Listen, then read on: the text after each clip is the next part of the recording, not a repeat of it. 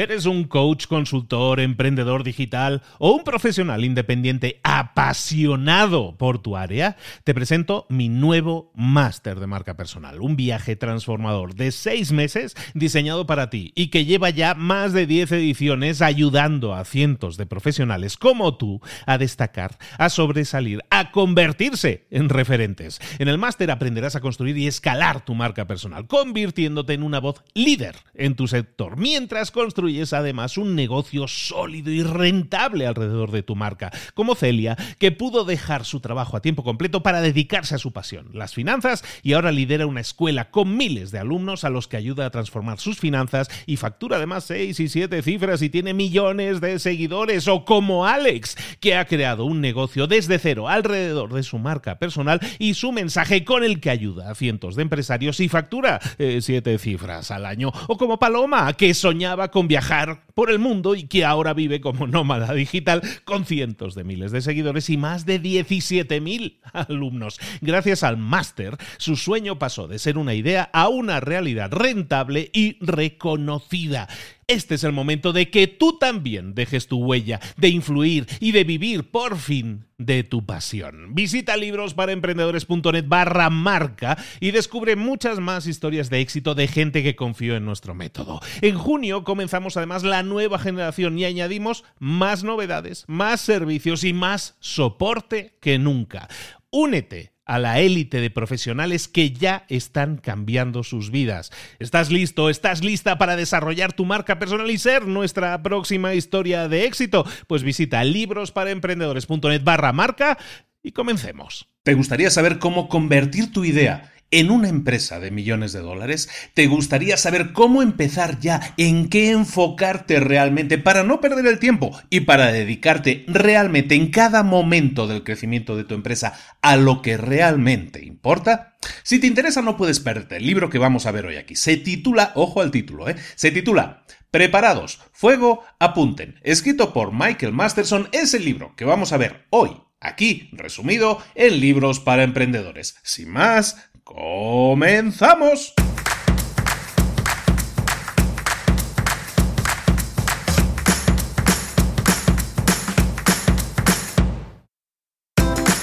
Bienvenidos al podcast Libros para Emprendedores. Para alcanzar el éxito en cualquier negocio que quieras emprender, debes formarte, debes estudiar, aprender para emprender. Y para ello, no hay nada mejor que un libro. En el podcast Libros para Emprendedores te ayudamos de tres maneras. Primero, seleccionando los mejores libros del mercado para ayudarte a emprender, a mejorar en tu emprendimiento. Segundo, te ofrecemos gratis un resumen de los puntos más valiosos explicados en cada libro. Y tercero, te damos finalmente pasos a seguir para poner en práctica todas esas lecciones aprendidas y así poder acortar tu camino hacia el éxito ya sea marketing, ventas, liderazgo, emprendimientos, mentalización, eh, vamos a analizar lo mejor de lo mejor, de los mejores libros del mercado y te lo vamos a dar todo bien masticadito y listo para ser aplicado. Soy Luis Ramos, empresario y emprendedor, y voy a acompañarte, si me lo permites, en este camino. Sin más, comenzamos. Muy buenas a todos, bienvenidos a Libros para Emprendedores. Una semana más estamos aquí revisando, resumiendo un libro para que tengas la mejor versión, la versión rápida, una, una versión que te sirva para captar las ideas principales de ese libro. Ojo, esto nunca sustituye a leer el libro, siempre lo decimos. El libro, en este caso el libro que vamos a ver hoy, por ejemplo, es un libro de 400 páginas, evidentemente en una hora escasa que vamos a hacer de programa o menos, seguramente. Eh, es complicado resumir todo lo que aparece en un libro, es decir, el resumen nunca lo sustituye espero que el resumen te pueda servir para captar las ideas principales y si te conquista, si es un tema en el que quieres profundizar, entonces sí te recomiendo mucho que compres el libro. Por supuesto, claro que sí. Oye, pues hoy vamos a ver un libro de un señor que se llama Michael Masterson. Michael Masterson es un señor, es un hombre de negocios, ha creado muchísimos negocios, es un escritor de libros de éxito. El libro que vamos a ver es su libro más conocido, un libro muy famoso y que prácticamente todas las personas que son ahora exitosas en el mundo de los negocios, gente que conoces, que sigues, que escuchas en podcast, de la que se habla constantemente, siempre se refieren a este libro. Hablan muchísimo de este libro y es un libro que yo leí a raíz de eso, de recomendaciones, en este caso de Tim Ferris, por ejemplo. Pues Tim Ferry recomendaba mucho este libro, lo leo y efectivamente es un fantástico libro. Masterson, el autor de este libro, se dedica a lo siguiente, bueno, se dedica, como te digo, a muchos negocios, pero es muy conocido en este mundo pues incluso editorial, podríamos decir, porque es, el, es uno de los directores, es una de, las, es uno de los, las cabezas visibles de una empresa que se llama Agora. Agora, en, bueno, en Estados Unidos le llaman Agora, y Agora básicamente es la empresa número uno del planeta en cuanto a creación y envío de newsletter de pago. Una newsletter de pago es una newsletter normalmente, puede, bueno, envían también físicas, pero también puede ser eh, digital, en formato digital, básicamente un email que te envían cada semana y son emails a los que tú te suscribes con información desde pues desde financiera en muchos casos, pero hay de muchos otros tipos también. Y ahora es la empresa número uno a nivel mundial. Envía cientos, probablemente miles de millones de correos electrónicos, muchos de ellos de pago, y pues eh, la verdad es una de esas empresas que, muchos tenemos siempre en la cabeza como referencia de, de, lo que se puede llegar a hacer en este mundo, pues en este mundo online, porque básicamente están enviando muchas de esas cosas que hacen son productos digitales. Bueno, Masterson, por lo tanto, es una de las cabezas visibles, es un señor, por lo tanto, que tiene muchísimo dinero, que sabe muy, muy, muy bien ¿Qué es esto de crear empresas? Que sabe muy, muy, muy bien cómo hacer crecer una empresa y llevarla a, una escala totalmente mundial. Este es el, el, libro que vamos a ver hoy aquí. El libro de Michael Masterson está escrito en el año 2008 y se llama Ready, Fire, Aim ¿Qué traducción literal sería, pues es cuando vas a, cuando estás en un pelotón de fusilamiento, ¿no? Que es el, típico apunten, disparen, fuego, pues aquí al revés, ¿no? Preparados, apunten, fuego, pues aquí es al revés, ¿no? Es preparados, fuego, apunten. Ese es el, ese y, básicamente es la, es el símil, que está muy bien, está muy bien buscado, para que te prepares lo básico, dispares y luego apuntes, ¿no? Es, primero dispares, es decir, primero pongas en marcha, hablando de negocios, pongas ya en marcha tu negocio y luego apuntes, ¿no? Luego corrijas el rumbo, que es algo de lo que hablamos normalmente y que es algo que, que, vemos también en muchos otros libros, ¿no? ¿De acuerdo? Entonces, Ready Fire Aim es el libro que vamos a ver hoy aquí en Libros para Emprendedores. Sin más, comenzamos. Las claves principales del libro, y te las resumo así rápido en un minuto porque por si tienes prisa y no quieres saber más del libro,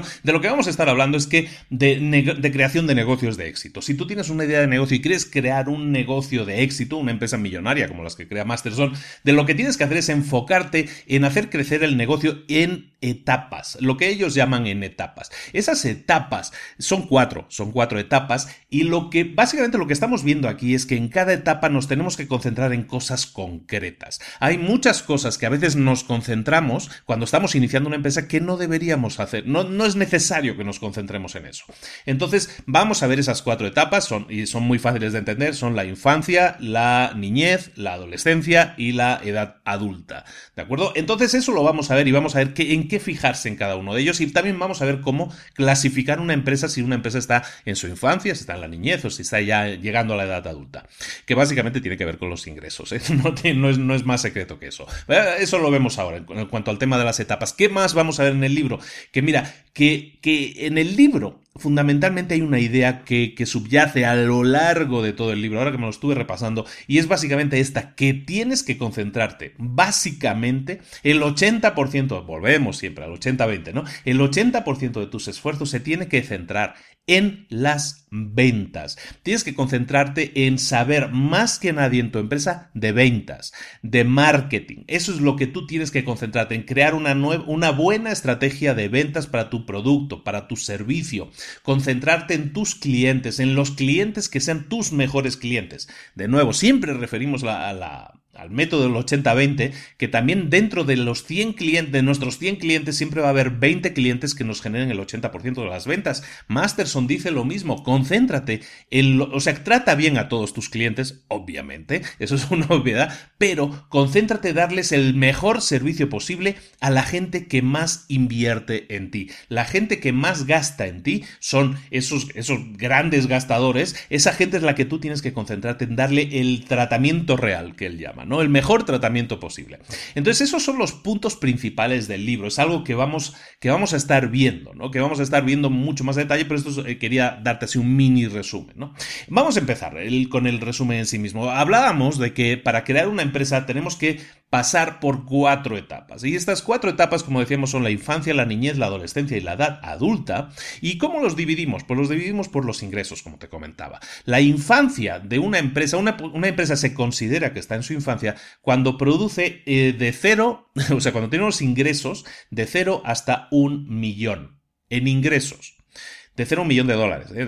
Todo esto es en dólares. Luego, la edad, em, la niñez es cuando pasas de 1 a 10 millones de dólares, la adolescencia es de 10 a 50 millones de dólares y la edad adulta de 50 a 100 millones de dólares.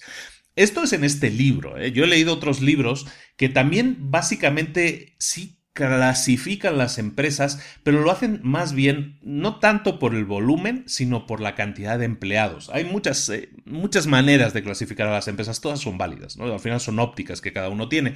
En este caso, la que vamos a ver aquí, no es que esté yo esencialmente súper de acuerdo con ella. Yo creo que los números son muy altos, sobre todo porque a lo mejor en Estados Unidos son números que, pueden sonar más o menos normales, yo creo que tampoco, pero, pero en el resto del mundo seguramente tener una empresa de 10 a 50 millones de dólares de facturación no es algo tan normal, ¿no? O sea, yo trabajo, por ejemplo, en temas de coaching, yo estoy trabajando con una empresa que, que genera 10 millones de dólares, ¿no? Es una empresa que está aquí en México, genera 10 millones de dólares. Yo no clasificaría esa empresa en una empresa que está en un estado de adolescencia, al contrario, es una empresa súper madura. Pero claro, eso es aquí en México, ¿no? Entonces, en cada país puede ser diferente. Como te digo, eh, aquí las clasificaciones que marcan en este libro son estas, ¿no? La infancia, la niñez, en la niñez ya estamos hablando, una empresa que está en la niñez, ahí la clasifica de hasta 10 millones de dólares de ingresos. Para mí no lo sería.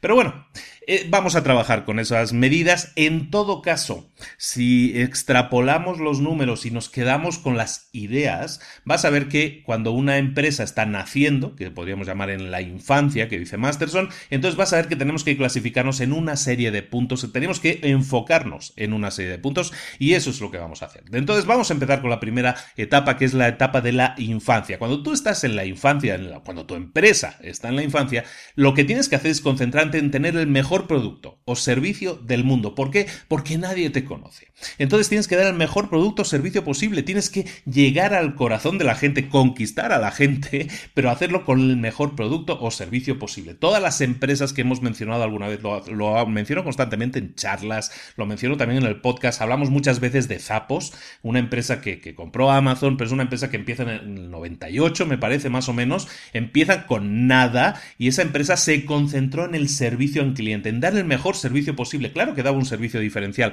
daba un producto que nadie más estaba ofreciendo, en este caso venta de zapatos por internet, pero lo que se enfocó es dar el mejor servicio posible. Se concentró en esa primera etapa en dar el mejor servicio posible. Estamos hablando de una empresa que se vende 8 o 10 años después, en el año 2008, 2009 creo que la compra Amazon, y la compra por miles y miles de millones de dólares, lo cual no fue un mal trato, al contrario, fue un muy buen trato. La empresa sigue funcionando, sigue manteniendo su marca, pero el propietario es Amazon, con lo cual el creador de la empresa está más que contento. ¿De acuerdo? Entonces, en la infancia, repetimos, tenemos que centrarnos en tener el mejor producto o servicio del planeta y eso es una, una, forma de pensar importante. Muchas veces me, me, toca hablar con emprendedores, con gente que quiere emprender, ah, que ya tienen una idea de negocio y la están empezando a arrancar.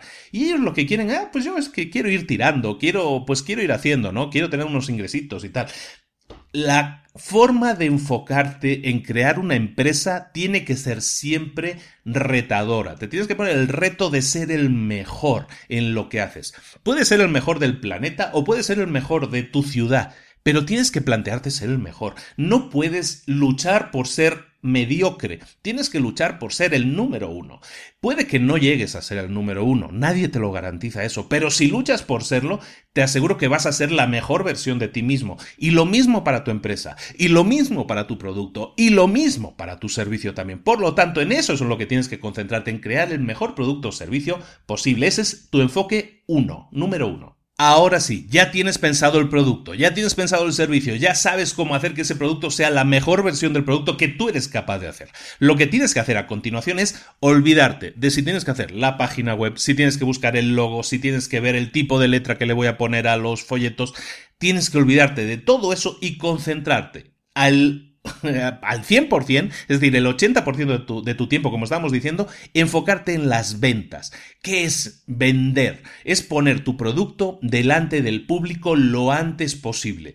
¿Qué tienes que hacer? ¿Cuáles son los pasos que van a llevar tu producto a ponerlo delante de la gente lo antes posible? Esos son los pasos que tienes que seguir. Si sabes que no vas a tener el mejor logo, la mejor página. Da igual. Tienes que ponerte delante de la gente lo antes posible para que la gente vea tu producto, decida si le gusta y te demuestre con dinero si ese producto cumple con las expectativas, eh, resuelve los problemas de esas personas. Eso te lo dice, recuerda, siempre lo vamos a estar diciendo, el mercado es el que tiene las respuestas, no tú, no una reunión que hagas de accionistas, no una reunión que hagas con los creadores, con los programadores, con el que hace el logo, con el que hace el diseño, con el que dice qué eslogan vamos a poner. Los de marketing no deciden si el producto va a venderse o no. El que decide si el producto se va a vender, si es bueno, si lo acepto o no lo acepto, es siempre el mercado, es siempre el cliente. Por lo tanto, si ya tienes definido el producto, si ya tienes definido lo que vas a hacer, tú, eh, tu misión, si quieres aceptarla, como dicen aquellos, tu misión, si quieres aceptarla, es que te pongas delante del público lo antes posible. ¿Qué pasos tienes que hacer para hacer esa primera versión? Lo veíamos también con Lean Startup. Llegar cuanto antes al público, ¿para qué? Para que el público te diga sí me gusta o para el público te diga no me gusta, o para el público te demuestre su indiferencia, que también puede suceder, y entonces tú entiendas que pues algo está fallando. ¿Será el producto? ¿Será el servicio? ¿Será la forma en que lo estoy presentando? Es decir, primero llega al mercado lo antes posible, como dicen en el libro, dispara. Y una vez hayas disparado, entonces luego ya apuntas, ¿no? Ya corriges el rumbo, que es la forma en la que yo lo digo siempre, ¿no? Corregiremos el rumbo y entonces ya veremos si podemos mejorar los datos de, esa primera vez que estuvimos delante de, de nuestro público, ¿de acuerdo? Si es para eso, para llegar al público, si lo que tú necesitas es poner una mesita en el mercadito de los domingos, ve a poner una, mesita en el mercadito de los domingos. Ponlo delante del público. Si has tenido una idea hoy y sabes que puedes hacer una versión básica, una versión beta, si lo quieres llamar así. Si puedes hacer una primera versión lo antes posible y en eso tardas eh, dos días en hacerlo y tienes como 8 o 10 copias que puedes poner a la venta, hazlo. Hazlo ya. Y de aquí, si hoy es lunes y el miércoles ya tienes listo eso, el jueves ponte a venderlas. ¿Dónde? Eh, si tienes que poner una mesa en la calle, la pones. Si tienes que poner una mini página en... ¿En dónde sería? En cualquier tienda online, en eBay, en donde sea en algún sitio que tú la puedas poner a la venta inmediatamente y recibir retroalimentación del público, hazlo. ¿Por qué? Porque esa va a ser la mejor inversión de tiempo y dinero que puedas hacer. ¿Por qué? Porque es muy poco tiempo el que inviertes y porque es muy poco dinero el que inviertes. Y las respuestas sí son muy válidas, porque al público, el público no sabe si tú has tardado en hacer ese producto dos días o has tardado dos años. Al público eso le da igual. Eso no va a hacer que vendas más menos. Lo que va a hacer que vendas más o menos es que tu producto cumpla con eh, lo que desea ese cliente. Si ese cliente tiene un problema y tu producto lo soluciona, pues perfecto, perfecto. Entonces lo único que vas a hacer es tener que concentrarte en las ventas en esta primera etapa para saber si tu producto convence y si convence, perfecto, vamos a escalar, como siempre digo, vamos a hacer más de lo que funciona y si no funciona, vamos a corregir, vamos a, como dicen en este libro, vamos a apuntar mejor. ¿Y qué cosas? ¿Qué cosas tenemos que ajustar? ¿Qué cosas tenemos que ajustar para tener la estrategia de ventas óptima? Que es exactamente eso en lo que nos tenemos que, centrar, en tener la estrategia de ventas óptima. ¿Qué tenemos que corregir? ¿Qué tenemos que ajustar? ¿Qué tenemos que subir y bajar? ¿Qué tenemos que corregir en, nuestro en nuestra forma de apuntar? Son cuatro cosas las que tenemos que tener siempre en cuenta y que son las que afectan a nuestra estrategia de ventas. La primera cosa que tenemos que tener en cuenta es siempre la base de clientes a la que nos estamos dirigiendo. Estamos dirigiéndonos a hombres, a mujeres, a, gente que compra en un supermercado, a gente que lee el periódico de emprendedor, que, lee el Wall Street Journal, que lee la revista Entrepreneur. ¿A quién nos estamos dirigiendo? ¿Cómo vas a alcanzar a esas personas? ¿Cómo puedes llegar a tocar a, a, esas personas? ¿Cómo puedes ponerte delante de esas personas y decirles, eh, tengo este producto, ¿te interesa? Esto es establecer tu nicho. Esto es definir tu nicho de mercado. Una vez defines tu nicho de mercado, es decir, para quién es ese producto, entonces tienes que buscar dónde está ese producto, dónde está, ese producto, dónde está esa persona, dónde está el prospecto que sería capaz de comprarte. Si tu prospecto lee determinada revista, pues ¿qué tendrías que hacer? Lo ideal, ponerte en esa revista inmediatamente para anunciarte o saber esas personas qué perfil tienen, qué grupos de Facebook eh, controlan, en qué tiendas leen, en dónde van a tomar café, porque ahí entonces es muy fácil para ti llegar a esa cafetería y dejar allí hasta prospectos de, cosas que tú estás vendiendo o llegar allí y, entregar pruebas gratuitas. Puedes hacer infinidad de cosas, ¿no? Es muy below the line eso, ¿no? Pero, pero puedes hacer muchas cosas, pero pasa siempre porque sepas a quién le estás vendiendo, cuál es tu nicho de mercado, quién es tu cliente ideal, a quién quieres venderlo. Y una vez lo detectes, entonces tienes que anunciarte delante de esa gente, ponerte delante de esa gente, ver que esa gente eh, lee o está en tal sitio y ponerte delante de, de su lectura o ponerte delante de ellos directamente en los sitios que en los que ellos frecuenten, en el mercado en el que ellos se muevan esa es la primera cosa, la, la base de clientes a la que te diriges. Luego, lo que tú estás vendiendo también es extremadamente importante lo que estás vendiendo es extremadamente importante. ¿Por qué? Porque a lo mejor estás vendiendo la cosa incorrecta. Por eso es importante que te pongas delante del mercado lo antes posible. ¿Por qué? Porque el mercado te va a decir si le gusta, si no le gusta. Si es que tú lo hiciste de color azul y a lo mejor tu mercado es de mujeres y les gusta que sean color rosa, pues entonces tú tienes que saberlo. Y si no lo sabías, ahora ya lo vas a saber porque el mercado te lo vas a decir. Lo que tienes a la venta es algo que también es susceptible de ser corregido para que la estrategia de venta sea lo más óptima posible. ¿Cómo lo corriges? Preguntar al mercado ponte delante del mercado, que lo prueben si es, necesario gratuitamente,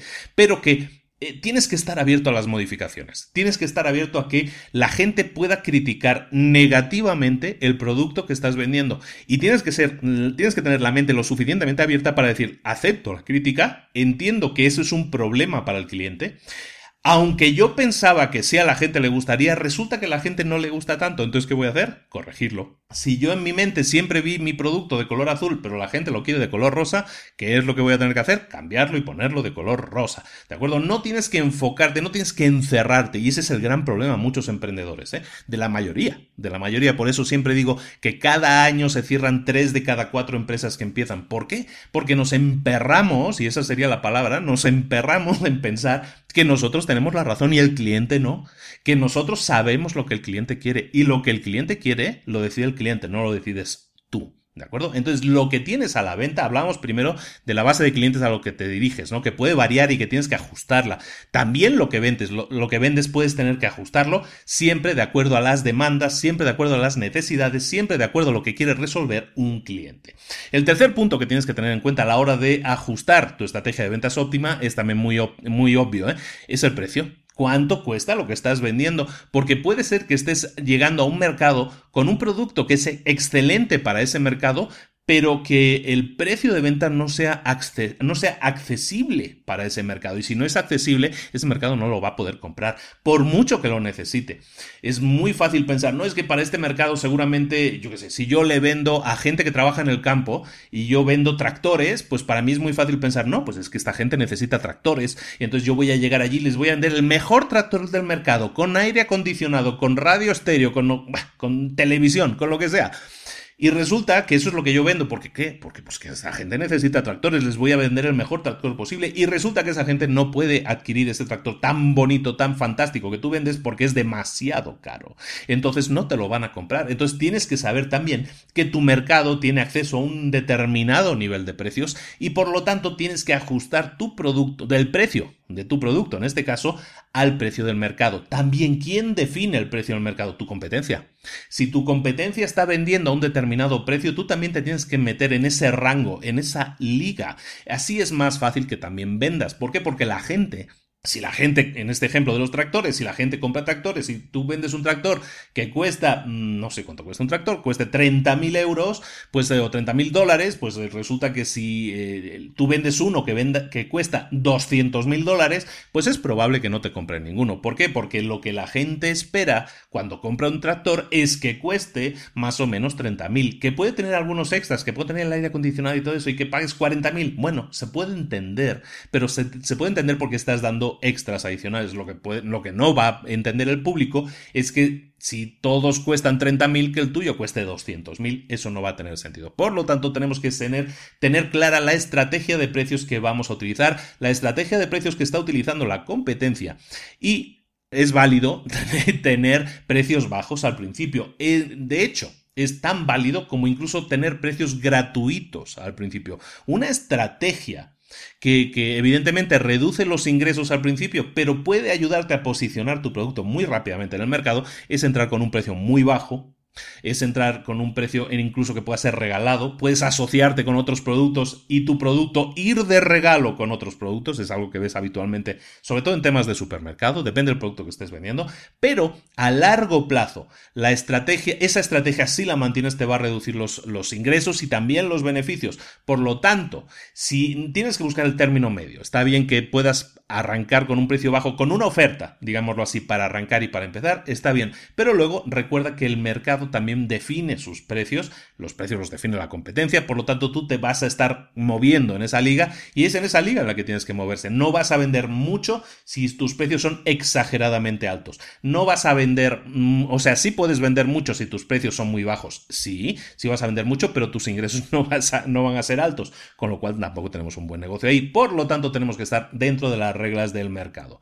¿De acuerdo? El cuarto punto, estábamos hablando de cuatro puntos que son los que tenemos que ajustar cuando estemos definiendo nuestra estrategia óptima de ventas. Hemos visto el primer punto que era la base de clientes a la que nos dirigimos. El segundo punto, que es lo que estamos vendiendo y, serlo abiertos, suficientemente abiertos para, para poder corregirlo si fuera necesario. El tercer punto, cuál es el precio de lo que estamos vendiendo. Lo que estamos hablando ahora, los precios son muy bajos o muy altos, nos pueden dañar por una u otra causa.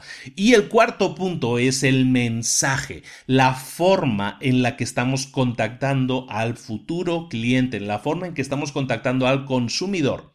Y tenemos que, lo que estamos hablando aquí es del mensaje, aquí sí es puro marketing, de lo que estamos hablando aquí es del texto, de lo que estamos vendiendo. Yo siempre me concentro aquí en que la gente explique siempre los resultados. Yo creo que es la, mejor estrategia. Que explique los resultados, cómo se verá ese cliente después de haber utilizado tu producto o tu servicio cómo va a ser mejor su vida, en qué va a ser mejor su vida. Cuando te concentras en los resultados, lo que haces es que la gente empatice contigo inmediatamente porque la gente se va a ver a sí mismo visualizándose dentro de esa historia que tú le estás explicando. Siempre hablo de storytelling, de contar historias, ¿no? De contar historias en la que expliques cómo la vida de esa persona es mejor, por ejemplo, después de usar ese producto, después de usar esa ropa, después de usar ese coche, después de utilizar el tractor que estábamos diciendo.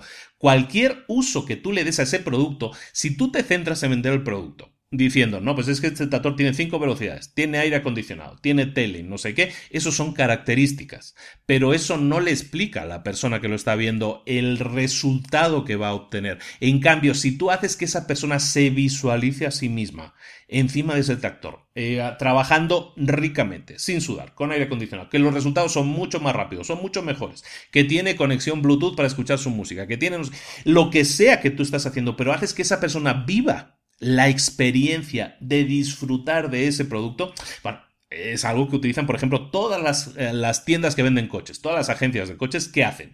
Eh, pues lo primero que te hacen es abrirte la puerta para que te sientes dentro del coche. ¿Por qué? Porque así ya te sientes dentro, ya empiezas a sentir la experiencia, estás viviendo el resultado y para que lo vivas más intensamente, ¿qué es lo que te ofrecen todas las agencias también?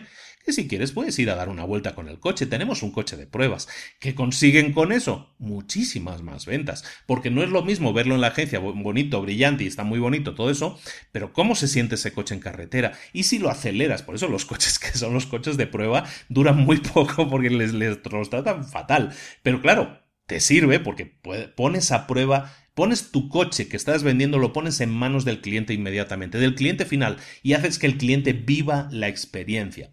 ¿Cómo puedes hacer eso tú con tu producto o servicio. Eso es lo que tú te tienes que fijar. ¿Cómo lo hace la gente? Cuando tu producto no es un producto, sino que es un servicio virtual, ¿cómo le puedes decir a la gente que se ponga al volante de ese coche cuando es un servicio virtual? Pues mucha gente, y eso lo ves todos los días, solo tienes que abrir la página de internet que quieras, vas a ver que todos o muchos te ofrecen pruebas gratuitas. Pruébalo gratis durante una semana, pruébalo gratis durante 14 días, pruébalo gratis, pruébalo gratis, haz una prueba gratuita, sin compromiso, déjanos esto, no tienes que poner la tarjeta tarjeta de crédito, no tienes, pruébalo gratis.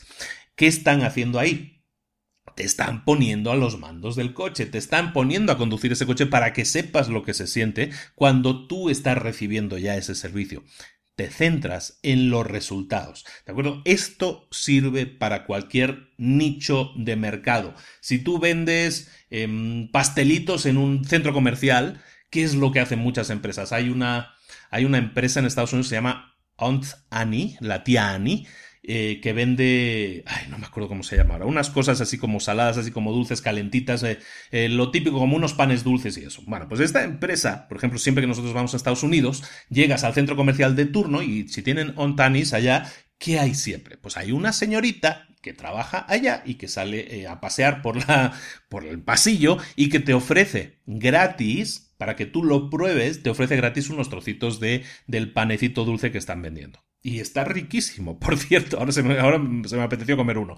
Y está tan rico que la gente lo prueba. Bueno, nosotros, bueno, nosotros tenemos dos niñas chicas que lo prueban y se vuelven como locas, ¿no? Entonces, pues, ¿qué hacemos? Pues ya que estás allí, pues ya te pones a la fila y compras uno o dos de estas, de estos panes. ¿De acuerdo? Eso es exactamente lo que tienes que hacer poner a prueba a la gente, porque la gente pruebe tu producto inmediatamente. Entonces, el mensaje, la forma en que haces llegar el mensaje a la gente es importantísimo. Céntrate, si es posible, como te estoy poniendo en todos estos ejemplos, céntrate en los resultados que le vas a dar. Y cuando estés creando materiales de publicidad, todo esto lo hacemos muy, muy para cuando estás vendiendo algo, ¿no? Pues que la mayoría de la gente que nos escucha está en ese, en ese, en ese estatus, ¿no? De que puede ofrecer a las gentes directamente la prueba de sus productos.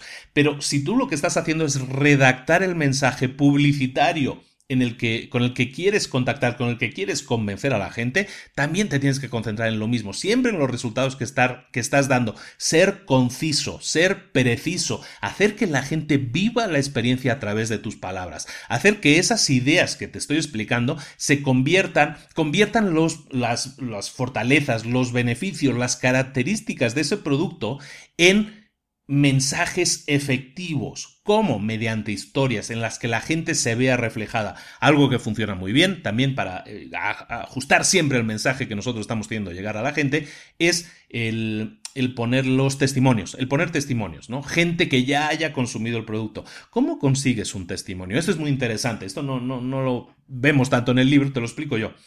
El tema de los testimonios es algo básico. Cuando tú tienes un producto y lo sacas al mercado, no sabes lo que el mercado va a decir. Pero ¿qué pasaría si tú tienes un producto y haces una prueba cerrada, una, una prueba para unas, una pequeña cantidad de gente? Imagina que tienes un producto, no sé, una, una nueva tela, un nuevo tipo de pantalón. El producto da igual, el servicio da igual. Imagina que haces una prueba encerrado con 20, mm, 30 personas. Y esas 20 o 30 personas les das incluso gratis el producto para que lo prueben. ¿Qué vas a obtener a cambio? Lo único que les pides a cambio es que lo prueben realmente, que lo prueben, que, nos digan cómo, cómo lo sienten, cómo les ha funcionado, si les ha servido o no les ha servido. Eso te sirve como retroalimentación inmediata para corregir cosas. Pero después, su información, sus sensaciones, si han sido positivas, todo eso son testimonios que tú puedes y debes utilizar en tu mensaje. Em, imagina que tú, que tú estás viendo la tele y ves un anuncio de... Mm, ¿De qué sería? De detergente para lavar ropa, por ejemplo, el típico detergente para lavar ropa. ¿Cómo es la estructura de un anuncio de detergente de lavar ropa? Si te fijas, siempre sale, no, nunca sale un señor explicándote este producto lava más blanco, no sé qué. Ah, a lo mejor sale 5 o 10 segundos para dar eh, garantía, para que establecer que esa es una persona de, de responsabilidad, una persona confiable. Pero inmediatamente lo que aparece es una señora con la que tú puedes empatizar. Una señora que tiene un niño que estaba jugando a fútbol y se acaba de manchar con la pelota. Una niña que se acaba de manchar el vestido que, está, que justo nos íbamos a la fiesta. Todo eso son que historias que le explicas a la gente, historias que le estás explicando y cómo en ese momento el utilizar tu producto les produjo un resultado. ¿Cuál fue el resultado? Que lo metieron a lavar, lo lavaron rápidamente, quedó brillante, quedó blanco extremo, nunca se vio tan blanco ese vestido y se lo pudo poner la niña y la niña sale con una sonrisa de oreja a oreja, contentísima porque mamá le salvó, gracias al producto que tú estás vendiendo. Esa es, eso es de toda la vida. Sigue funcionando hoy, sigue funcionando. Puede ser mucho más sofisticado el producto, pero el, el, método sigue siendo el mismo. Si tú anuncias el nuevo ah, iPhone o el nuevo Samsung Galaxy 7, cuál va a ser tu público objetivo. A lo mejor es un público mucho más joven. ¿Cómo son los anuncios del Samsung? ¿Cómo son los anuncios del iPhone? ¿Cómo son? ¿A quién se dirigen? Vas a ver inmediatamente en la estructura de esos anuncios a quién está dirigido. Y lo que vas a ver en esos anuncios, pues si tu producto tiene una nueva cámara que capta con el fondo difuminado, pues vas a ver una persona que se saca una foto con el fondo difuminado. Por ejemplo, acabo de ver un anuncio hoy de esos, ¿no? El nuevo iPhone 7. ¿Y cuál es el, lo que está anunciando el iPhone 7? Pues está diciendo, yo tengo una cámara que eso es una característica, tengo una cámara que difumina el fondo. Eso podría ser la característica. Pero ¿qué hace con esa característica? La transforma en un resultado.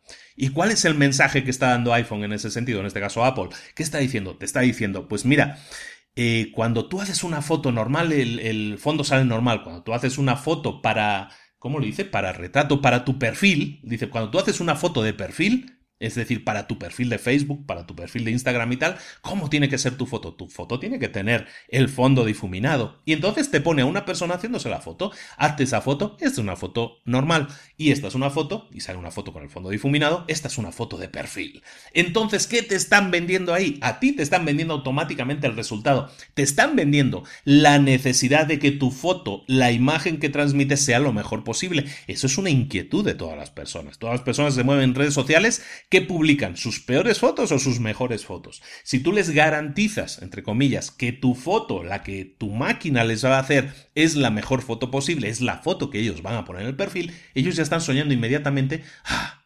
necesito hacerme una foto con el fondo difuminado. ¿Dónde consigo eso?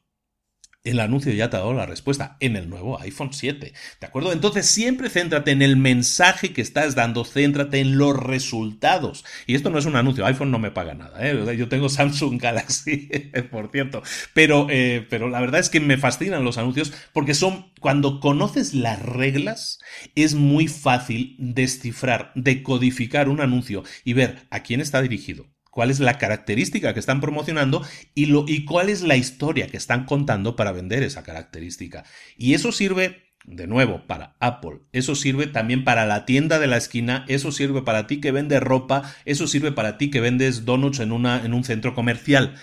los principios son los mismos. La publicidad no es diferente para una empresa que factura miles de millones que para una empresa que no factura nada, que está comenzando los principios de nuevo son los mismos. Y lo que estábamos hablando entonces para, para terminar con esta fase 1, que es la niñez, es que tenemos que centrarnos en mejorar nuestra estrategia de ventas para hacerla que sea óptima, mediante cuatro puntos que tenemos que estar ajustando continuamente hasta encontrar la sintonización ideal. ¿no? no ahora pongo una referencia que la gente ya me va a decir, ¿qué, eh, qué me está contando esta persona?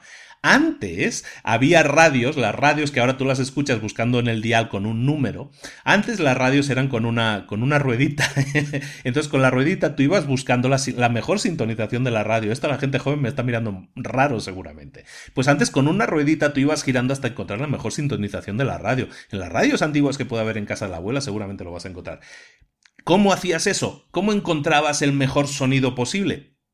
Pues ibas moviendo la ruedita un poquito, un poquito más a la derecha. Luego un mini poquito la tocabas con la yema del dedo para no mover de más.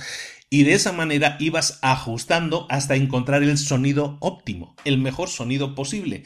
Eso es lo mismo que tienes que hacer tú, encontrar la mejor sintonización de tu producto con el público, mediante el ajuste de a qué público te diriges, punto uno, Punto 2. Ajustar el producto que estés vendiendo para que sea el producto que realmente le da solución a ese público. Punto 2. Punto 3. ¿Cuál es el precio que le estás asignando a ese producto? ¿Es un precio de mercado? ¿Es un precio que ese mercado puede comprar? Y por último, el punto 4, el mensaje, la forma en que tú haces llegar a la gente el mensaje de lo que estás vendiendo. Recuerda, yo siempre soy un propulsor de que te centres en contar historias. Una historia puede ser una historia mínima, ¿eh? La historia de decirte, esta es una foto que voy a poner en mi, en mi perfil de Facebook, eso es una historia. Es una historia súper simple que cumple con una eh, eh, satisfacer una necesidad de esas personas hoy en día. Y son muchísimas personas las que tienen esa inquietud, créeme. Entonces, eh, centrarte en el mensaje de lo que estás diciendo y centrarte en contar historias que te expliquen a ti como cliente lo que vas a sentir cuando utilices ese producto. Entonces estamos hablando de empresas. Cuando una empresa llega de 0 a un millón, eso es lo único en lo que se tiene que centrar en el, pues en estos cuatro puntos, en los clientes, en lo que venden, en, en, el precio de lo que venden, en ajustar todo eso. Eso es lo que te va a hacer crecer la empresa inmediatamente. ¿Por qué? Porque si tú te concentras exclusivamente en optimizar eso, cada vez vas a vender más. Cuando tú tengas sintonizada perfectamente esa emisora de radio, ¿qué va a pasar? Que entonces lo único que tienes que hacer es saber que si inviertes más dinero vas a obtener más resultados. Cuando tú inviertes 100 en una campaña de publicidad. Y eso, cuando tú inviertes 100 dólares en una campaña de publicidad y tú obtienes dos ventas, y eso se produce siempre, si tú quisieras 2.000 ventas, ¿qué vas a tener que hacer? Pues vas a tener que hacer 100, invertir 100, no, vas a tener que invertir 1.000, 10.000, 100.000 para obtener las 2.000 ventas. Si eso te deja el margen de beneficios que tú quieres, ahí tienes una empresa que funciona. Así de fácil. No hay más. Si tú consigues hacer que eso, como yo le digo siempre, ¿no? En el Instituto de Emprendedores siempre lo comentamos, lo que tú buscas es hacer una máquina de hacer dinero. Una máquina en la que yo le meto un billete de 100 y me saco tres, billetes de 100, por ejemplo. Eso sería un excelente negocio. Pero a lo mejor puedes meter un billete de 100 y sacar una cantidad de dinero que fueran 120, por ejemplo. Pues eso es un buen negocio también, porque te está dando un 20% de ganancias.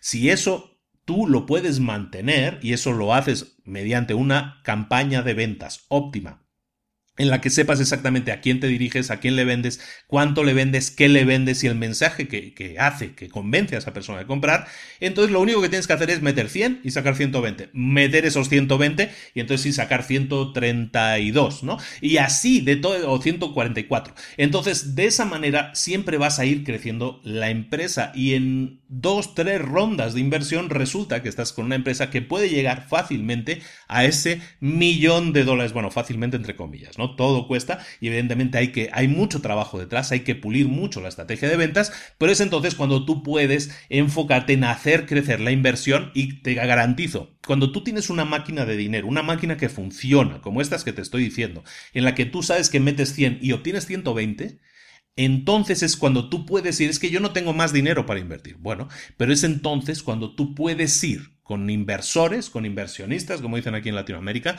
con gente que tiene dinero y que busca lugares en los que invertir. Si tú llegas a esa gente, entonces sí puedes ir con un plan de negocio y decirle, mira, tengo una máquina de hacer dinero que si tú metes 100 te da 120. Eso puede ser un producto, puede ser un servicio, pero al inversor lo que le importa es que si yo pongo 100, ¿cuánto voy a obtener? Ah, si yo, si yo meto 100, tú me das 120. Perfecto, vamos a hacer una cosa, yo te doy un millón entonces tú me vas a devolver un millón doscientos mil. ¿no? A lo mejor no un millón doscientos mil, pero a lo mejor le dices, yo te doy un millón ciento cincuenta mil y yo me quedo los cincuenta mil eh, de ganancia. Eso es algo que tú puedes hacer con los inversionistas, porque eso es lo que quieren los inversionistas. Una inversión buena pero sobre todo segura. Entonces, tu trabajo es siempre crear una empresa que, que, genere ganancias con la mayor seguridad, con la mayor garantía posible dentro de que es un mercado voluble. Evidentemente, para eso nos concentramos, por último, en la mejor estrategia de ventas, en la estrategia de ventas óptima, y luego ya escalaremos, que es de lo que estábamos hablando aquí ahora, de invertir más dinero para producir mejores resultados. A lo mejor los resultados son los mismos, pero el volumen, cuanto más inviertas, más vas a sacar. ¿De acuerdo? Entonces, eso es lo que llamamos una empresa que está en su infancia, que está en la fase 1. Eso es en lo que se tiene que concentrar una empresa. Hasta que no tengas claro el producto, el precio, el cliente al que te diriges y el mensaje que hace que ese que provoca que ese cliente compre, no te molestes en pensar en ninguna otra cosa más. Ahora, cuando ya tengas todo eso moldeado, entonces ya hayas crecido y aquí en el libro ponen cuando llegues a producir un millón de dólares en la empresa, entonces tu empresa está dispuesta a dar el siguiente paso, a pasar al siguiente nivel, a pasar al siguiente nivel que sería la niñez.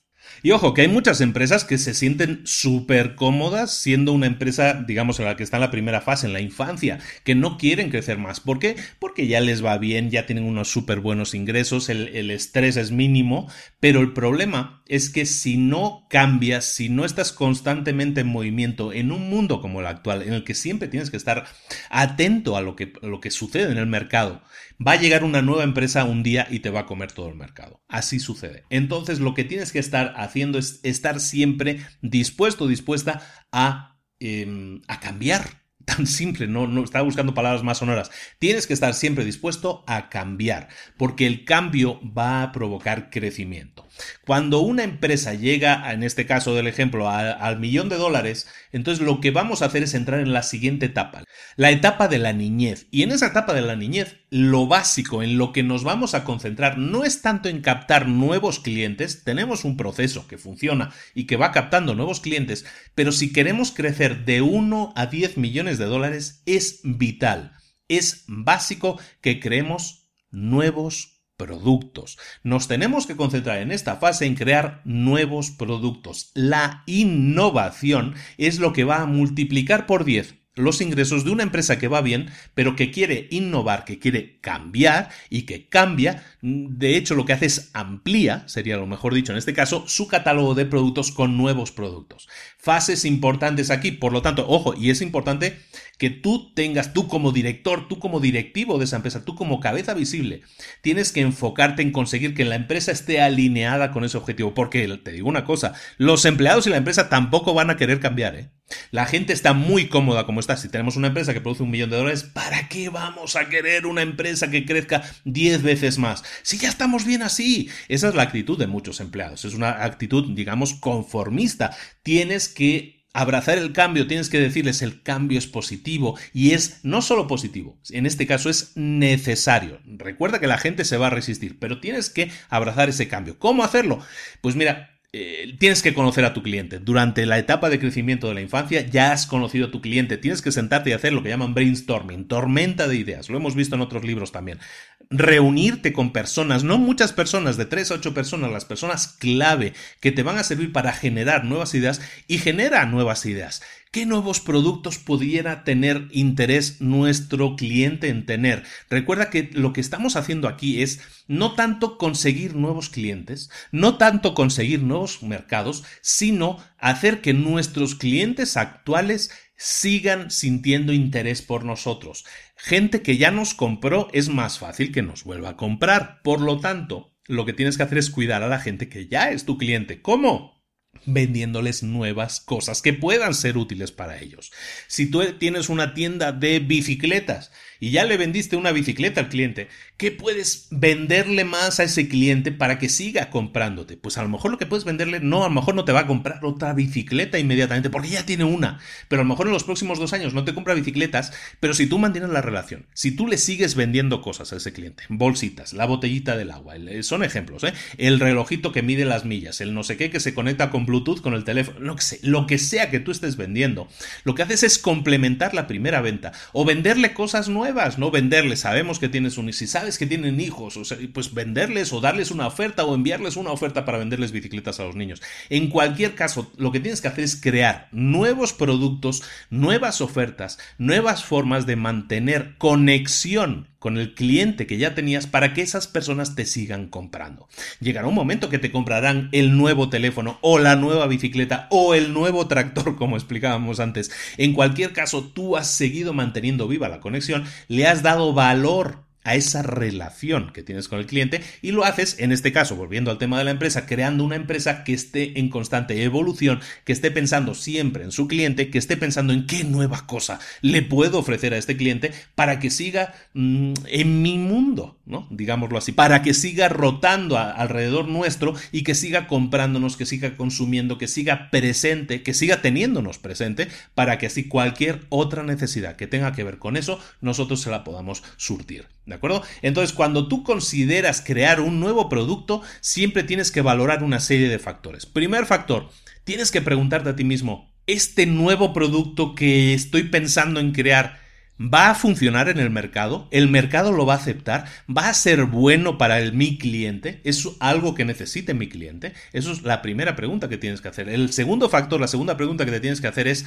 ¿estás siendo realista con el costo del producto y con el precio del producto y con las ventas, con la proyección de ventas que estás generando? ¿Estás siendo realista con ello? La tercera pregunta o el tercer factor que tienes que tener en cuenta, que tienes que preguntarte es, tengo la posibilidad de poner a prueba primero este producto. Que es algo que cuando ya tienes un mercado, evidentemente lo puedes hacer. No lo puedes hacer, lo debes hacer. Entonces siempre pregúntate, ¿puedo poner a prueba primero este producto? Crea una versión beta y pon la prueba con tus mejores clientes. Gente a la que quieres darle un trato especial, gente que te haya comprado mucho, darles un trato especial, dales acceso a ese nuevo producto antes que nadie. Ellos se sentirán súper especiales y tú vas a tener un feedback súper bueno y te va a decir si me interesa, no me interesó. ¿De acuerdo?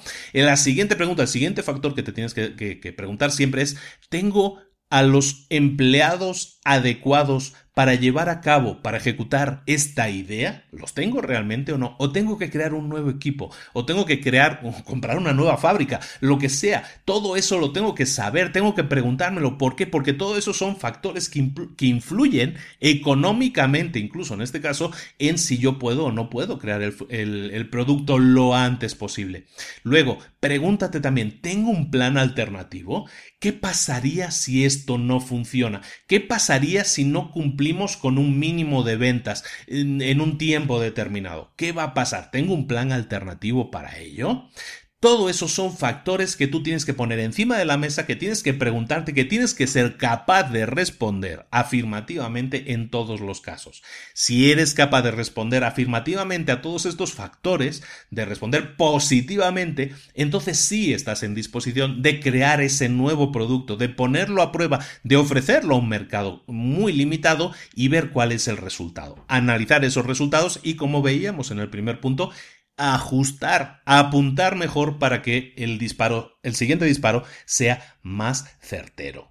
Y como hablábamos, y como hablábamos en, la infancia, aquí en la niñez, en esta siguiente etapa, el marketing sigue siendo el rey. El marketing y las ventas, el marketing y las ventas, eso siempre es el centro de cualquier empresa, porque es la que produce las mayores entradas de dinero. Recuerda, puedes tener el mejor producto, pero si no lo empaquetas, si no lo promocionas adecuadamente, si no lo vendes adecuadamente, pues a lo mejor no se vende. Y puede ser el mejor coche del mundo, que si no lo vendes, pues no genera ingresos para tu empresa. Por lo tanto, concéntrate en todo eso. Recuerda siempre que el cliente es el rey. Tienes que tratar a todos tus clientes, a todos tus compradores con el respeto que se merecen. Pero recuerda también esto, tienes que enfocarte en construir las mejores relaciones posibles con la gente que más gasta, que más invierte en tu empresa. Recuerda que los grandes compradores para tu empresa son aquellos que generan el 80% de tus ventas. Tienes que ser capaz de identificarlos, tienes que ser capaz de saber ¿Qué grupo de clientes representan el 80% de tus ventas? Normalmente, como decíamos en la regla del 80-20, van a ser el 20%.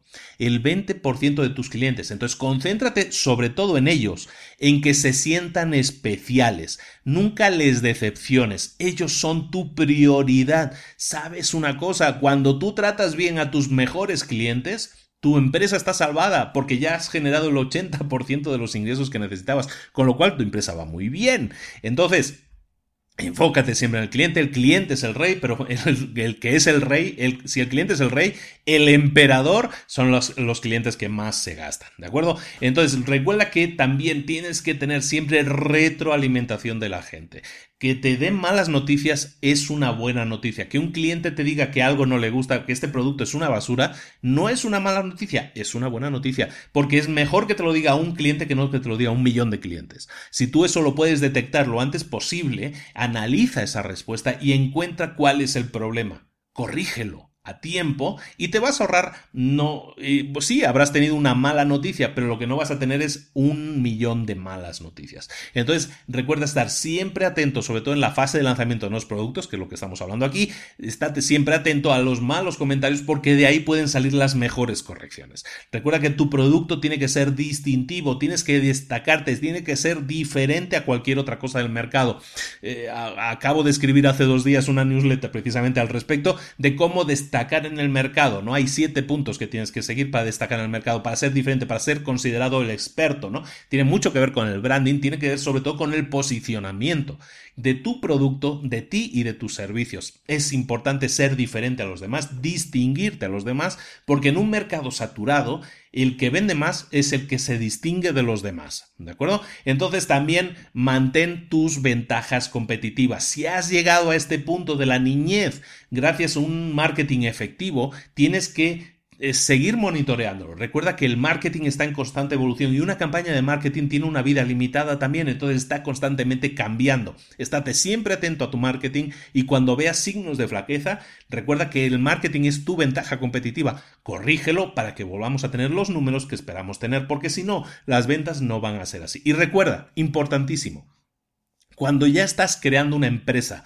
de esta calidad, de este volumen, una empresa de 10 millones de dólares, de lo que estamos hablando aquí ya es de que tú tienes que dar trato especial y exclusivo a la gente. Evidentemente, si tú vendes relojes, eh, la gente cuando busca un reloj no busca, cuando busca un reloj, eh, una, la gente busca que le dé la hora, pero lo que busca la gente sobre todo es ser diferente. Si yo quisiera un reloj que, me diera la hora, yo puedo ir a cualquier tiendita, comprarme un reloj hasta de Mickey o de Mini y eso me da la hora y me funciona exactamente igual y me gasté 3 dólares. Pero ¿por qué me compraría yo un Rolex de 20 mil dólares? Es por la experiencia. Hay gente que puede permitírselo y quiere permitírselo, porque esa es su experiencia, esa es la forma en que quiere distinguirse de los demás. Tienes que ser consciente de que hay gente que quiere un trato mejor de que hay clientes que son especiales.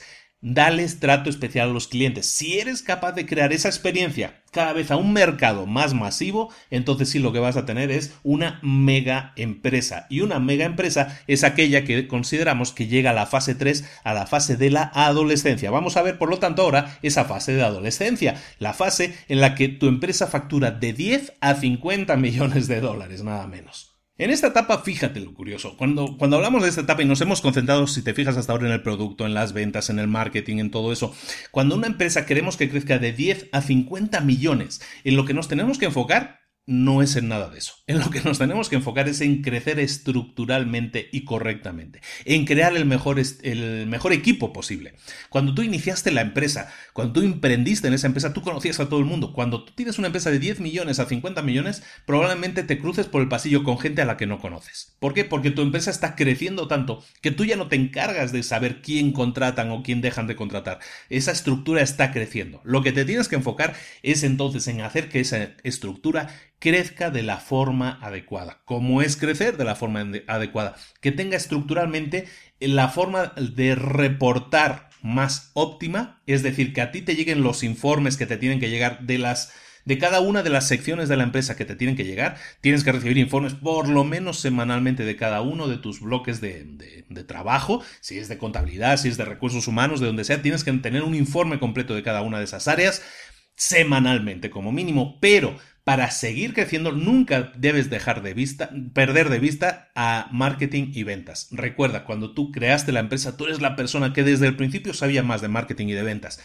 Por lo tanto, tu aportación sigue siendo la mejor posible para el crecimiento del marketing y de las ventas de esa empresa, para seguir mejorando en aquellos puntos que hablábamos al principio. Pero Recuerda, para que una empresa pase por esta adolescencia que es ir de los 10 a los 50 millones, Básicamente, tu concentración tiene que ir exclusivamente a crear una estructura organizacional que permita a los gerentes, que permita a los directores asumir todo, ahora sí, el 100% de toda tarea administrativa que tú estuvieras teniendo hasta el momento. Cada área debe funcionar con un director que va a reportarte a ti todo, pero debe funcionar de una manera en que todas tus responsabilidades administrativas estén delegadas al 100% y esas personas se van a encargar de crecer sus estructuras de la misma forma. Cuando consigues crear una empresa estructurada de esa manera, es una empresa que está preparada para crecer, que es cada vez más óptima, más efectiva en sus eh, responsabilidades,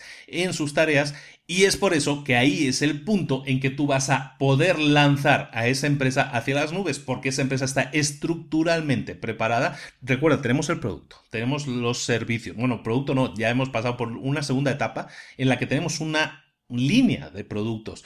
Tenemos clientes, tenemos clientes superestrellas, tenemos a todas las personas que se interesan por nuestros productos. Estamos constantemente innovando para tener los mejores productos para nuestro mercado objetivo. Tenemos el mejor marketing, tenemos las mejores ventas, no nos dormimos en los laureles y tú estás siempre pendiente de marketing y de ventas. ¿Y qué consigues entonces? Que tu empresa ahora sí sea capaz de crecer internamente en su estructura y por lo tanto también externamente pueda dar servicio a mucha más gente, a muchos más clientes y por lo tanto crecer, en este caso, como decíamos, de 10 a 50 millones de dólares. No nos detenemos mucho más en eso. Ah, bueno, sí, un tema interesante. En el libro lo comentan también. Eh, en este caso, cuando tú intentas fichar a la gente, pues uno intenta fichar al mejor eh, ejecutivo posible, pero resulta que todos los ejecutivos suelen estar ya contratados y te cuestan millones también contratar a, a los ejecutivos superestrellas. Intenta siempre promover internamente a tus superestrellas. ¿A qué me refiero? Si tú tienes una persona que lleva contigo años, que ha demostrado sus capacidades, que ha demostrado sus ganas de crecer, que ha demostrado que es válido para la empresa en la posición que ha ocupado y que tiene ansias por mejorar, por crecer, por seguir dándolo todo con la, por la empresa y aportar toda esa experiencia también, esas son personas que deberían ser tus superestrellas. Cuídalas, porque esas personas son te sale mucho más económico esas personas en dinero que contratar a gente de fuera, sí, sin duda, pero sobre todo son gentes ultra motivadas que no se van a ir de aquí a dos o tres años. También te digo una cosa, muchos ejecutivos que tú puedas contratar, a los dos o tres años se te van a ir. ¿Por qué? Porque igual que llegaron por la oferta que diste económica en tu empresa, igualmente se van a ir a los dos o tres años, cuando, cuando ya se aburran, por decirlo de alguna manera, y busquen otras otras motivaciones, estos ejecutivos, las únicas motivaciones que les motivan, valga la redundancia, es el dinero o las ventajas económicas. Por lo tanto, en vez de centrarte en contratar personas que lo que buscan son su propio negocio, es decir, sus ganas de ingresar lo máximo posible y hacerlo y darte un buen servicio durante dos o tres años, pero luego irse, pues eso para ti es un problema porque no estás construyendo un equipo que funcione bien durante mucho tiempo, sino que es un equipo que está constantemente rotando y esa rotación, sobre todo en estos altos puestos, puestos ejecutivos, no es buena. Y ya nos entretenemos muy poco en la cuarta fase, la, la, edad adulta de una empresa que es de 50 millones de dólares en adelante. ¿Por qué? Pues, pues seguramente haya muy poca gente que me escuche que esté en esa, en esa casuística. Y si hay gente que me escucha que esté en esa casuística, que sepan que tenemos un programa para ellos también, ¿de acuerdo? Pero eso ya no es algo que, que es de habla en el podcast. Pero lo que hablamos de una empresa que está en la edad adulta es pues en realidad es un porcentaje muy pequeño de empresas. Hay muy pocas empresas que lleguen a esos números. Si tú tienes una empresa que llega a esos números, básicamente tienes el mundo a tus pies. Tienes todas las opciones a tu alcance puedes optar por seguir como estás, seguir como director de esa empresa, seguir con esas responsabilidades, o puedes optar por reducir tus responsabilidades al mismo. Puedes incluso optar por delegar tu papel de CEO, de director de la empresa, y tú quedarte como consejero de la dirección, quedarte como consejero de la empresa y simplemente tener una persona que se encargue del día a día. Cuando tienes una empresa que ya funciona a ese nivel de ingresos, tú puedes decidir qué quieres hacer. Trabajar tanto o tan poco como tú quieras. Incluso puedes optar por vender la empresa. Si tú eres emprendedor de corazón, ¿te acuerdas del libro negro? No sé si lo habrás escuchado. El resumen que hice del libro negro del emprendedor. El libro negro hablábamos de eso, ¿no? Hay gente que es emprendedora por naturaleza y hay gente que es empresaria. Y hay gente que no son las dos cosas. ¿Qué es un empresario? Pues un empresario es aquel que mantiene la empresa funcionando. Y un emprendedor es aquel que arranca empresas. Cuando tú tienes una empresa de 50 millones de dólares, puedes optar por seguir en esa empresa, por reducir el tiempo, por vender la empresa, por sacarla ahora sí, a la, en bolsa, incluso puedes hacerlo, por convertirte en consejero de dirección, por eh, convertirte en consejero delegado, en lo que tú quieras, o incluso por vender la empresa y dedicarte, si de corazón tú lo sientes así, a seguir emprendiendo, a dedicarte a la siguiente aventura, al siguiente emprendimiento. Bueno, lo puedes hacer sin venderla, evidentemente, pero puedes decir, ¿sabes qué? Voy a liquidarla y seguir con mis sueños. Para acabar, te pongo un ejemplo de alguien que lo hizo exactamente así. Estamos hablando en este caso de Elon Musk. Elon Musk, que es ahora el nuevo Steve Jobs, la persona de moda, el gran emprendedor, el gran soñador que, hace realidad todos sus sueños. El señor era uno de los propietarios, no el propietario, era uno de los accionistas de PayPal. PayPal es esa pasarela de, de pago, que de hecho es la que yo utilizo también en los productos de pago que yo vendo. Pues PayPal, Elon Musk era uno de los propietarios de PayPal. Entonces Elon Musk vendió todo lo que él tenía en PayPal y no recuerdo ahora mismo si fueron mm, mil millones de dólares que le dan. Pues imagínate, no recuerdo la cantidad. Pon que fueran mil millones de dólares. Elon Musk lo que hace es vender. Podía haberse quedado como propietario de PayPal y vivir toda la vida como un rey. Sí, podía. Pero el señor es un emprendedor por naturaleza. Y lo que quería era arrancar cosas nuevas. ¿Qué hizo? Vendió su parte, consiguió mil millones. ¿Y sabes qué hizo? Invirtió al día siguiente los mil millones que tenía. Todos, ¿eh? No se guardó nada. Invirtió todo el dinero automáticamente en tres sueños que él tenía. ¿Qué sueños eran esos? Uno, el de construir coches, buenos coches que fueran eléctricos construyó coches eléctricos, ya los ha construido y está ahora mismo convirtiéndose en una de las cinco eh, constructoras de coches, una de las cinco, está creo que ya en el top 10 de las constructoras de coches más importantes del planeta. Su empresa de construcción de coches se llama Tesla y está, está rompiendo con el mercado con todo lo que está haciendo. Siguiente empresa, eh, invirtió pues 333 millones en Tesla, invirtió otros 333 millones en Solar City. Solar City es una empresa que básicamente construye, eh, ¿cómo se dice?, eh, placas de energía solar. Y empezó construyendo placas de energía solar, empezó construyendo luego islitas de energía solar en las que tú puedes recargar coches eléctricos. Fíjate cómo reconectó las dos empresas. Es decir, tú puedes recargar tus coches Tesla gratuitamente en, islas de recarga que son de la otra misma empresa, ¿no? Del Solar City. Y ahora, por ejemplo, está disruptiendo el mercado porque acaba de crear unas tejas para para poner en las casas, ves, en Estados Unidos todas las tejas no son tejas de verdad, son tejas falsas, y muchas casas en Estados Unidos tienen así el, tejado inclinado. Lo que hace es ah, vende ahora o va a vender a partir del próximo año 2017-2018 unas tejas en el mercado con diferentes tonos, diferentes colores, que en realidad son captadores de energía solar y entonces tú vas a tener también tu maquinita de captación de energía solar allí para que luego puedas eh, conectar tu coche Tesla o puedes tener una casa que sea totalmente autónoma. Esa fue la segunda empresa. ¿Cuál fue la tercera empresa que, en la que he invertido? Pues una, es una, empresa, una empresa que se dedica eh, o que quiere llevar, esa es la meta que se ha propuesto, eh, se quiere llevar al hombre a Marte. Ahí es nada. La conquista del espacio, pero ahora sí el espacio más profundo para nosotros, que llevar al hombre a Marte. Y no solo está haciendo eso, acaba de crear, de hecho, yo ya, ya, salieron pruebas, las puedes encontrar en YouTube fácilmente,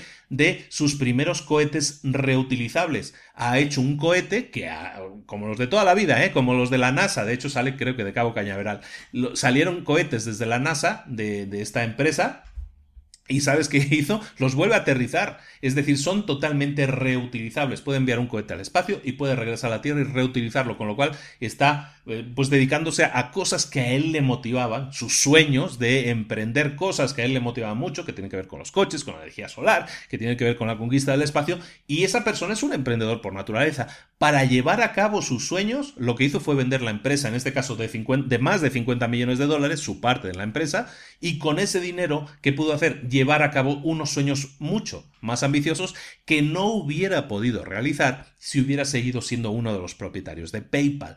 Por lo tanto, ¿Y a dónde voy? Claro, esto es un ejemplo muy exagerado porque estamos hablando de cientos, miles de millones, ¿no? Pero lo que estamos hablando aquí al final es de seguir con aquello que te apasiona.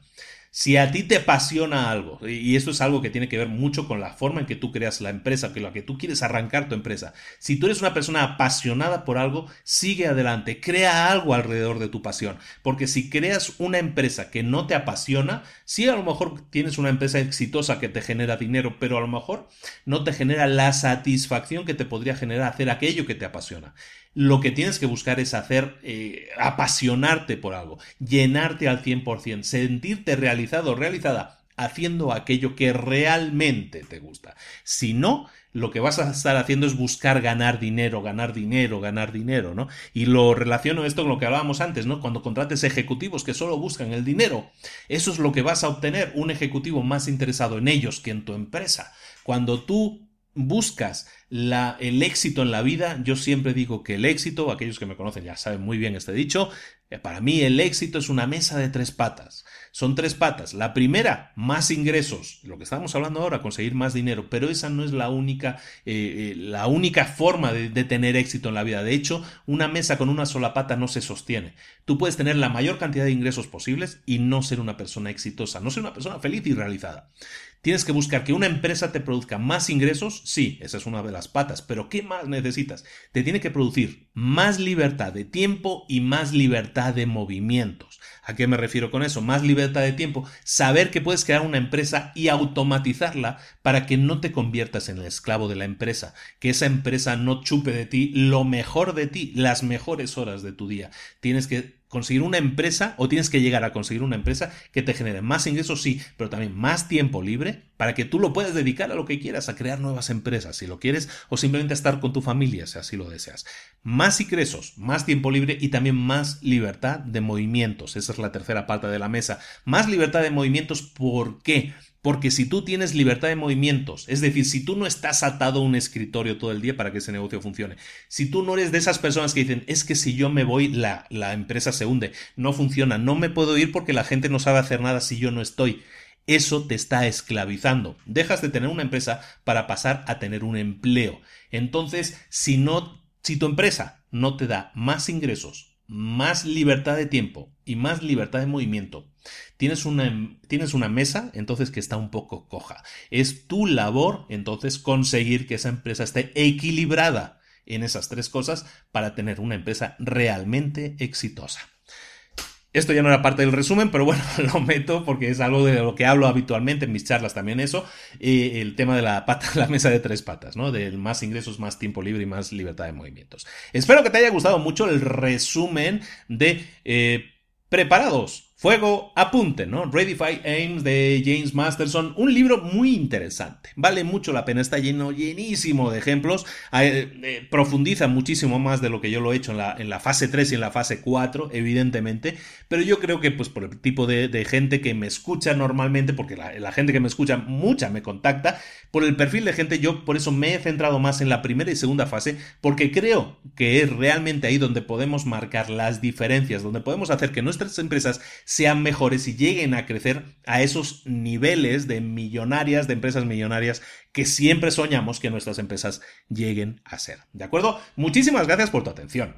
Muchísimas gracias por estar ahí. Muchísimas gracias por seguir siguiendo, por seguir oyendo el programa, por seguir oyendo el podcast. Nosotros seguimos aquí con todas las ganas. ¿eh?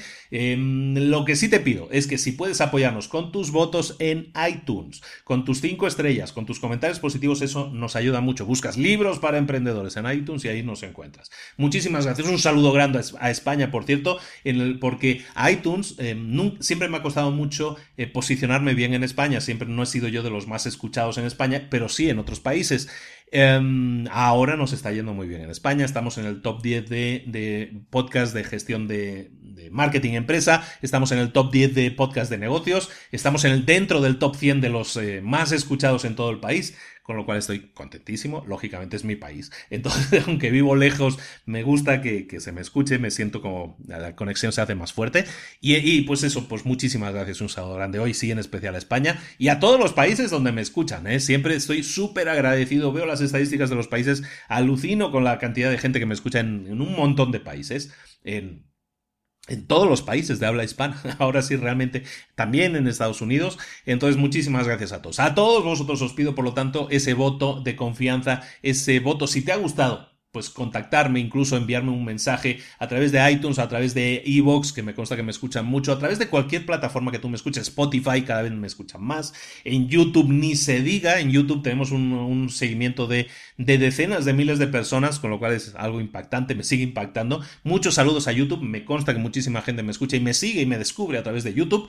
Y si me descubres a través de YouTube y a través de cualquiera de estas plataformas, que sepas que tienes la posibilidad de tener más. Si quieres profundizar más en todo eso, recuerda, tenemos una página web, librosparaemprendedores.net. Ahí encuentras resúmenes de todos los episodios. En ese sentido, todas las notas del programa. Si hablo de algún otro libro, si hablo de algo, lo menciono. Ahí pongo enlaces para que puedas seguir a, esos otros resúmenes. Y también ahí encuentras incluso acceso a otros productos. Hablábamos de la newsletter antes de la newsletter que yo estaba escribiendo. Ahí tienes acceso a la newsletter. Te puedes apuntar a la lista de correo. Es gratis. Eso sí, es totalmente gratis. Te envío un montón de correos con tips, con información, con cosas muy interesantes para ti, para que te ayuden a arrancar una empresa de la mejor forma posible. Recuerda, te puedes apuntar allí en la página web de libros para emprendedores.net. Tienes muchas posibilidades de hacerlo en varios puntos. Y si lo haces, te digo, recibes un montón de correos gratuitamente. Y luego, para terminar, redes sociales pues tenemos un montón de gente. Tenemos un grupo muy activo, un grupo privado que se llama Retos para Emprendedores Un reto, reto es un reto que hacemos mensualmente. Cada, cada mes eh, inventamos un reto nuevo y proponemos un reto nuevo a todos los participantes. Somos como veintitantas mil personas ahora mismo en el grupo. Entonces te invito a que lo hagas. También es gratuito. Los retos son gratuitos. Todo es gratuito ahí en el grupo. Y, pues, incluso ahora vamos a empezar a hacer mucho más intervenciones en vivo, eh, preguntas y respuestas. Vienen muchas cosas nuevas. Voy a hacer también cosas en vivo en YouTube. Entonces vamos a, vamos a estar creciendo en la forma en que nos comunicamos contigo te voy a dar más posibilidades de, que tengas acceso a mí, a preguntarme cosas. Tienes acceso completo, tienes, me puedes enviar un correo, siempre lo digo, a luis arroba libros para emprendedores.net. Ahí me encuentras. Y como siempre, muchísimas gracias. Tienes, eh, puedes entrar en la, en la página de Facebook, te digo en retos para emprendedores. Pues si buscas libros para emprendedores en, Facebook, también no se cuetas. Todos estos enlaces están en las notas del programa. Si me escuchas a través de cualquier player de podcast, ahí vas a ver las notas del programa y ahí tienes los links para ir a todas estas páginas que te estoy diciendo. Pero también puedes entrar en la página de librosparaemprendedores.net y ahí tienes links a todo eso. También en las notas del programa y en la página, los links a Facebook, todo, todo, todo, todo está ahí. ¿De acuerdo? Muchísimas gracias de nuevo. Gracias, gracias, gracias a todos por estar ahí. Nos vemos la próxima semana en Libros para Emprendedores con un nuevo libro para emprendedores, con un nuevo resumen, con algo que sea una herramienta que te permita pasar a la acción. Recuerda que lo grave aquí es que escuches algo y no hagas nada con esa información. Eso sería súper grave. Si has escuchado cosas aquí, en este episodio de hoy, que te sirvan o que puedan servir para tu empresa, o que tú crees que puedan servir, tu deber es pasar a la acción, ponerlas en práctica y ver si realmente funcionan, para así poder tener la estrategia, como decíamos aquí en el resumen, la mejor estrategia de ventas, la estrategia más óptima de ventas para ti, para tu negocio y para el crecimiento de tu empresa y para tu mejora y tu éxito en toda tu vida. ¿De acuerdo? Un abrazo grande de Luis Ramos. Nos vemos aquí la próxima semana en Libros para Emprendedores. Hasta luego.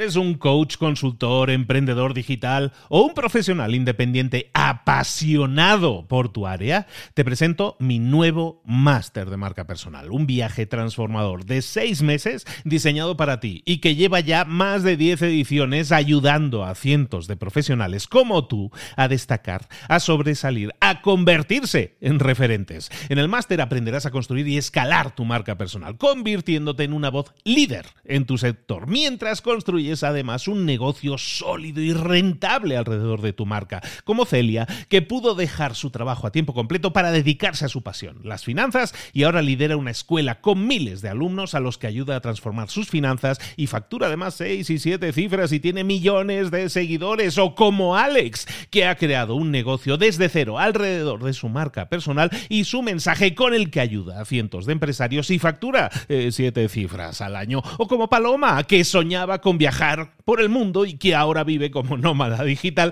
con cientos de miles de seguidores y más de 17.000 alumnos. Gracias al máster, su sueño pasó de ser una idea a una realidad rentable y reconocida.